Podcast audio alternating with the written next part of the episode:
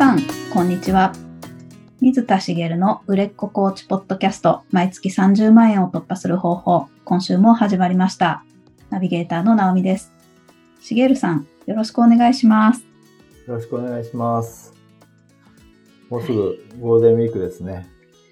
ねえ、もう早い方はもしかすると、お超大型ゴールデンウィーク入ってるかもしれないですかね。そうですかね。はい。なんか予定とかあるんですか？あの、もう珍しく旅行、四国に行こうかと思っております。あ、いいですね。四国。はい。四国ね。四国、実は昔住んでたんですよ。え、そうなんですか？あの、香川県に住んでて、あの、えっ、と、まあ、幼稚園入る前までなので、ほとんど記憶はないんですけど、うんでも、あの、若干覚えてるところもありますし、あの、祖父祖母が、あの、岡山に住んでたので、あ結構、あの、四国は当時は身近だったんですよね。ですけども、全然行ってないので、いつかまた行きたいなぁなんて思ってますけど、はゴールデンウィークね、実は全然予定決めてなくて、あの、まあ、私の場合はゴールデンウィークに休みを取らなくてもいいので、うんただなんかこう不思議なもんで、ゴールデンウィークじゃないですか。はい。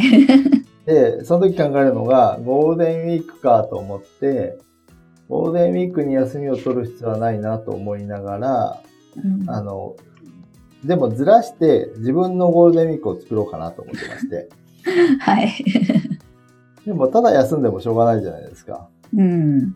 で、こんなご時世なので出かけにくくはあるんですけど、でもせっかくだから、まあ、車借りたりすればね、そんなに、ね、それこそ四国とかだって別にそこまで、ね、あの、人との接触は気をつけながら、もうね、ずーっとこれが続く可能性もあるので、うん。もちろんね、あの、最大限に、えあの、配慮はしながらですけど、どっか行けたらなと思ってまして、うんどうしようかなと考えて、日帰りでもいいかなと思ってたんですけど、今、四国のお話を聞いたら、泊まりでどっか行きたいななんて思いました。ぜひぜひ、やっぱり、うん。気持ちがちょっと変わりますね。それがあると。ねはい。特に何かこう、身近なというかね、あの、そんなに遠くないところにこう楽しみを設けておくって大事だなって思ってますし、その、うん今特にストレスが溜まりやすい世の中なので、だからそういうのっていいですよね。うん。はい。ぜひ四国楽しんできてください。ああ、ありがとうございます。じゃあ本題に入りたいと思うんですけど、はい。今日は、えっと、まあ、普段人生の振り返りをおしてくださいねってお話をよくしてるんですけど、うんまあ、そこの中で、こう自分の強みだったりとか、あと自分が持っている価値観をこう知って見つけてくださいっていう話を今までこうしてきてるんですよね。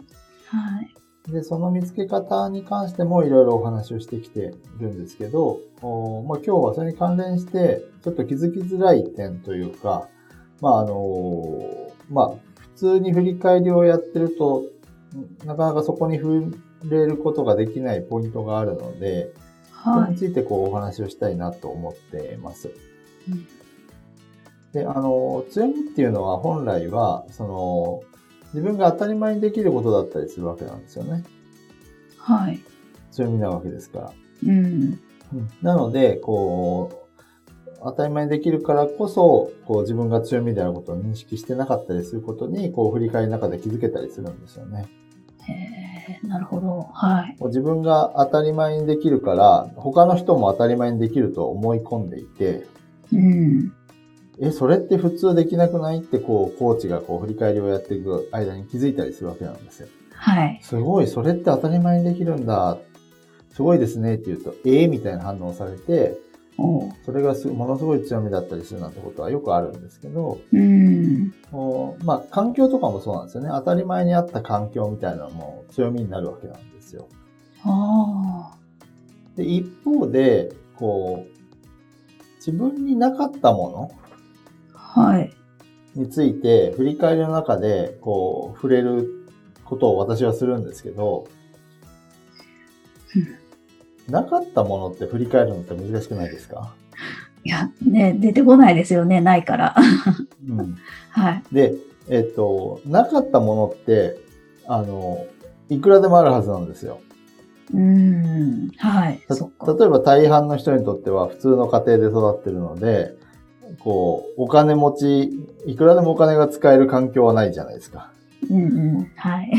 っていうのもあるし、例えば、えっ、と、もう極論、絶対に全てを手にすることできないっていう話をしたいと思うんですけど、はい。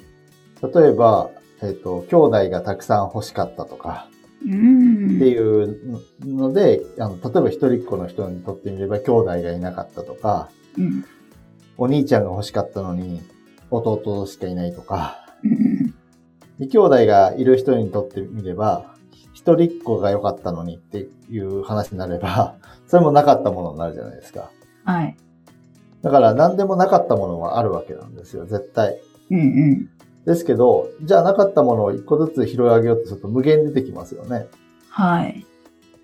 それこそ、あの、やったことない習い事の方が多いわけで、うんうん。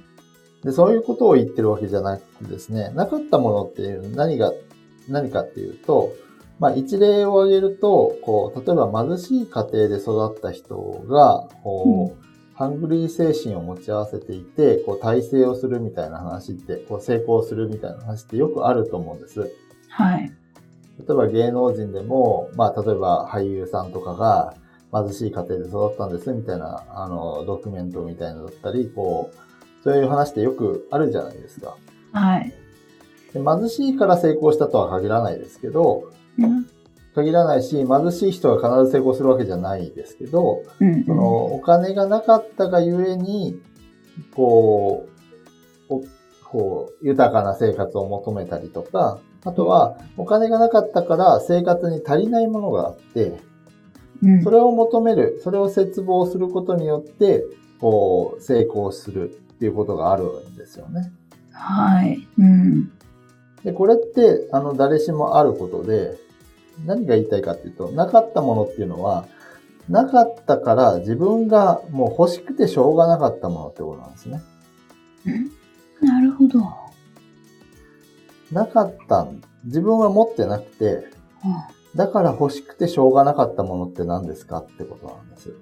おー、はい。こうやって、あの、程度に差はあれ全員あるんですよ、こういうものって。なるほど。はい。で、まうんあ、あの、わかりやすい話をしようとすると私の話になるので、はい。お話をしますけど、私ってこう、小さい頃、あの、ゲームを買ってもらえなかったんですよ。うんうん。はい。で私の時代で言うとファミコンとか、うん。まあスーパーファミコンとか、そういった世代ですので、そういったゲームが、をやらせてもらえなかったんですね。はい。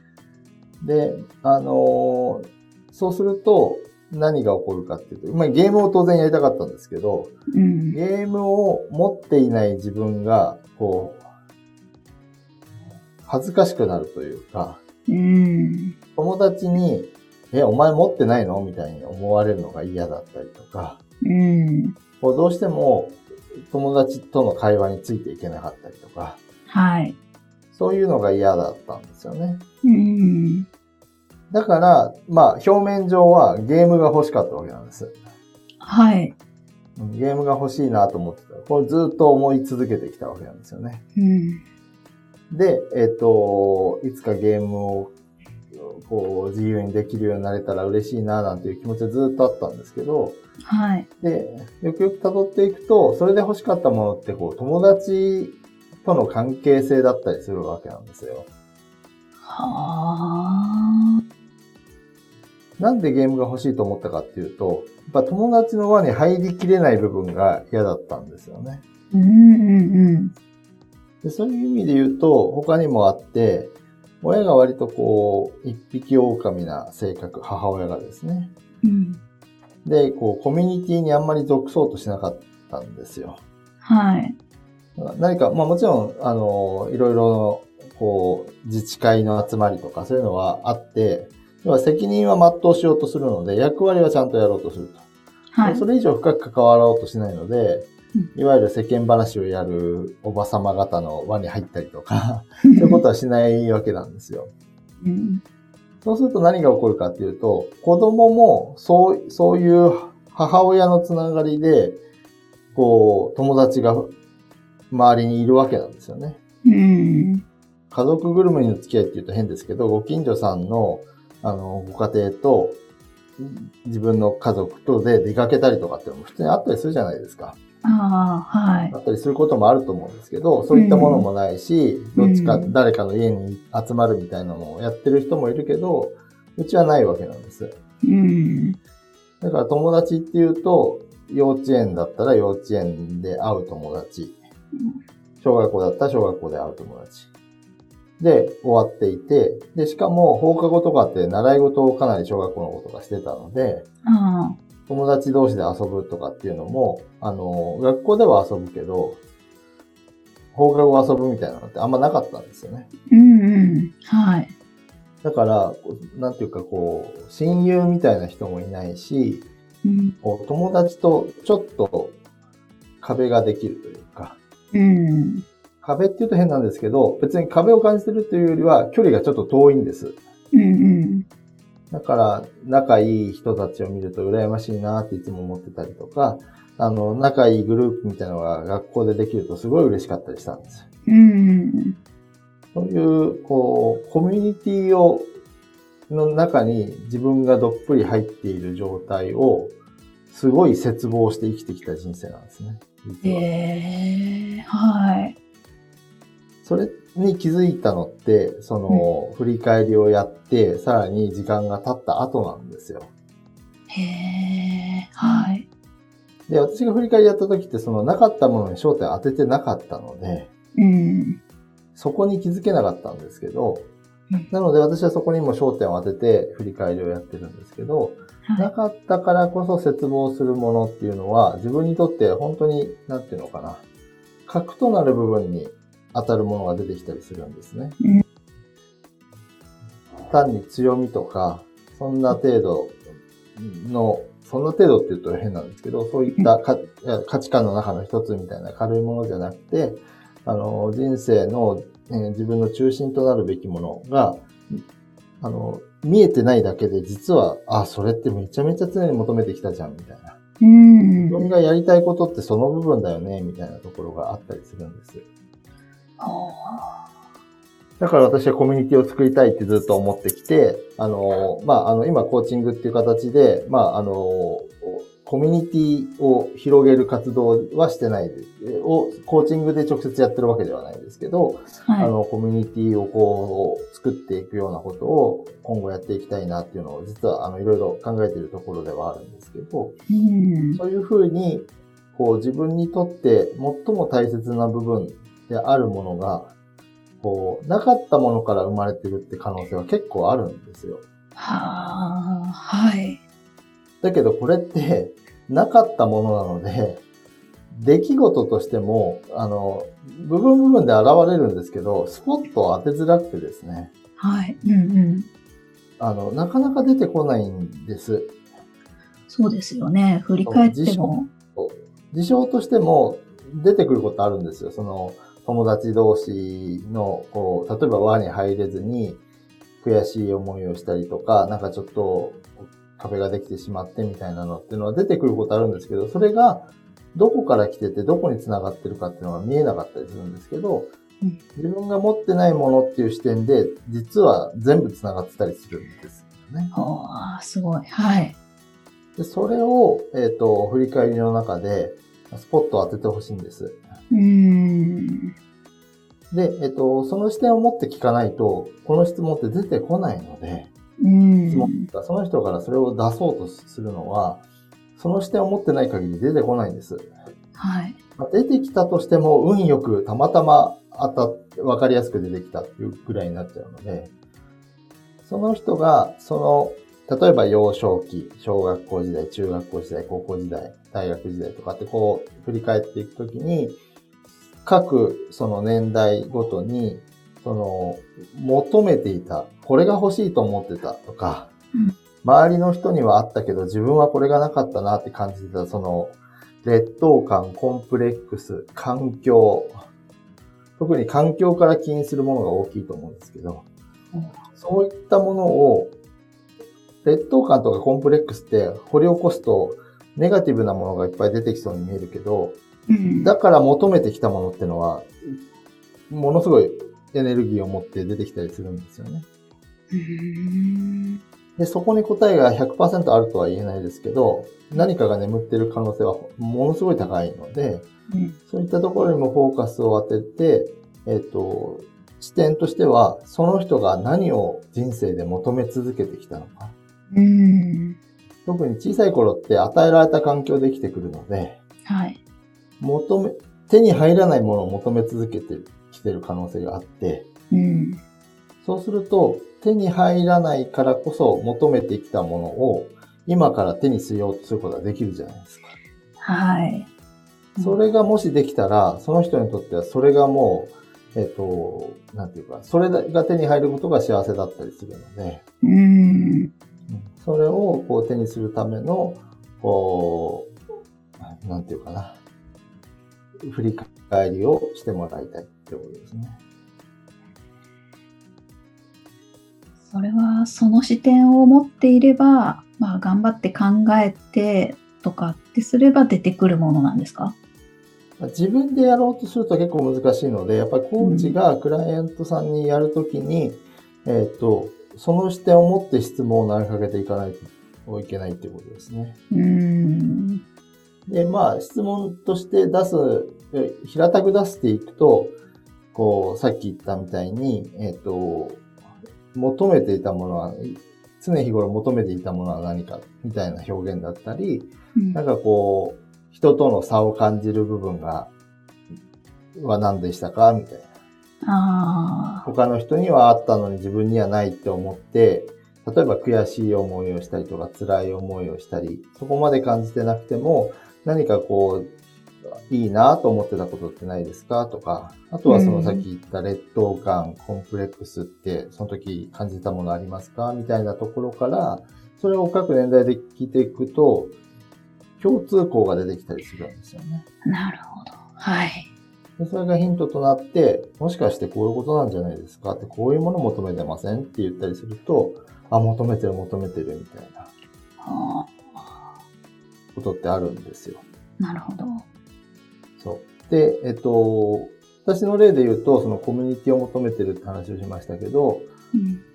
そのコミュニティらしきものがあった時代もあって、うん。こう思い出すのは、中3の時のクラスメートで、こう、同じ、まあ、班だったメンバーが、すんごい仲良かったんですよね。うん。で、卒業した後もあったりとか、うん。あの、よくしてたんですけど、はい。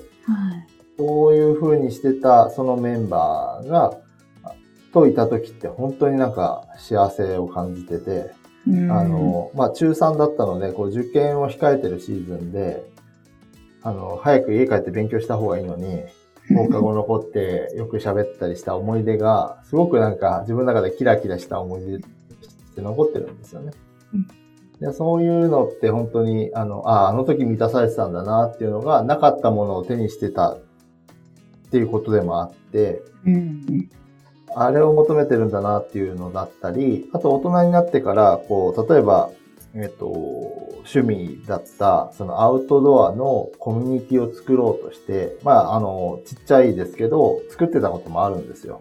はいイベントやったりとかしてたのも、コミュニティっていう形でなくてもアウトドアできるはずなんですけど、うんそうしたかった自分がいたんですよね。うんうんで、それがすごく幸せだったなって感じることなんで、やっぱりそういったものを求める自分っていうのははもうはっきりしてるんですけど、うん。それに気づいたのって、その振り返りとか、こうじ自分探しを始めて、だいぶ経ってからなんですよ。うん。それって、あの、一生気づかないで終わる人もたくさんいるので、はい。ね、もったいないじゃないですか。うん。でそこにヒントがあるんだよってことを、あの、せめてコーチは知っといてほしくて、はいそれがもし見つかったら、他のものって一切見つからなくても、もう振り返りの価値は十分なんですよね。うん。強みが一個も見つかりません。でも、自分が求めてるものは見つかりましたって言ったら、もうそれで OK で、うん。まあ、あの、ビジネスで成功するかどうかも含めて置いといて、あの、それがあればもう十分って思えるものが出てきたりするものなんですよね。うん。で、必ずしもそのなかったものから、あの、出てくるわけではないというか、人によっては、あったものから出てくることもあるんですよ。満たされて、満たされ続けていたものが強みだったり、自分にとって大切なものだったりすることもあるんですけど、やっぱりなくて絶望してきたものから出てくることが多いんじゃないかなっていうのが、特にわかんないですけど、今の日本の環境だと多いんじゃないかなって気がしているので、うん、やっぱりそこにフォーカスするのはいいんじゃないかなと思ってるんですね。はい。だからぜひちょっと、あの、そういった視点を持って、あの、振り返りを、まあ、ご自身を振り返るのに、こう、もう一度やってる方なんかは、ちょっとそういった視点で掘り下げてみるのもいいと思うし、まあ、特にクライアント向けにですね、と、クラントさんの本質的な部分を覗き見ることができるんじゃないかなと思うので、ちょっとそういった視点を持って取り組んでもらいたいなと思います。なるほど。いやー、すごいものが出てきそうですね。そうですね。人によっては、こう、なかなかこう、こうこうまあ、あの、い意外というか、あの、こう、涙なしには出てこないものが出てくることもあるでしょうし、うん。まあ、とは言っても、こう、求めてるものって気づいてしまうと、あ、本当だって、どんなこともそこに紐づいたりするので、うん。あの最終的には、こう、ネガティブになることは出てこないんですよね。うん。なので、あの、本当出てきた時って感動的というかね、すごくこう、喜びに満ち溢れる結果になると思うので、ぜひ、あの、やってもらいたいなと思います。はい。ありがとうございます。まあ それでは最後にお知らせです。売れっ子コーチポッドキャスト毎月30万円を突破する方法では皆様からのご質問を募集しております。コーチとして独立したい、もっとクライアントさんを集めたい、そんなお悩みなどありましたら、しげるさんにお答えいただきますので、どしどしご質問ください。ポッドキャストの詳細ボタンを押しますと、質問フォームが出てきますので、そちらからご質問をいただければと思います。それでは、今週はここまでとなります。また来週お会いしましょう。しげるさん、ありがとうございました。ありがとうございました。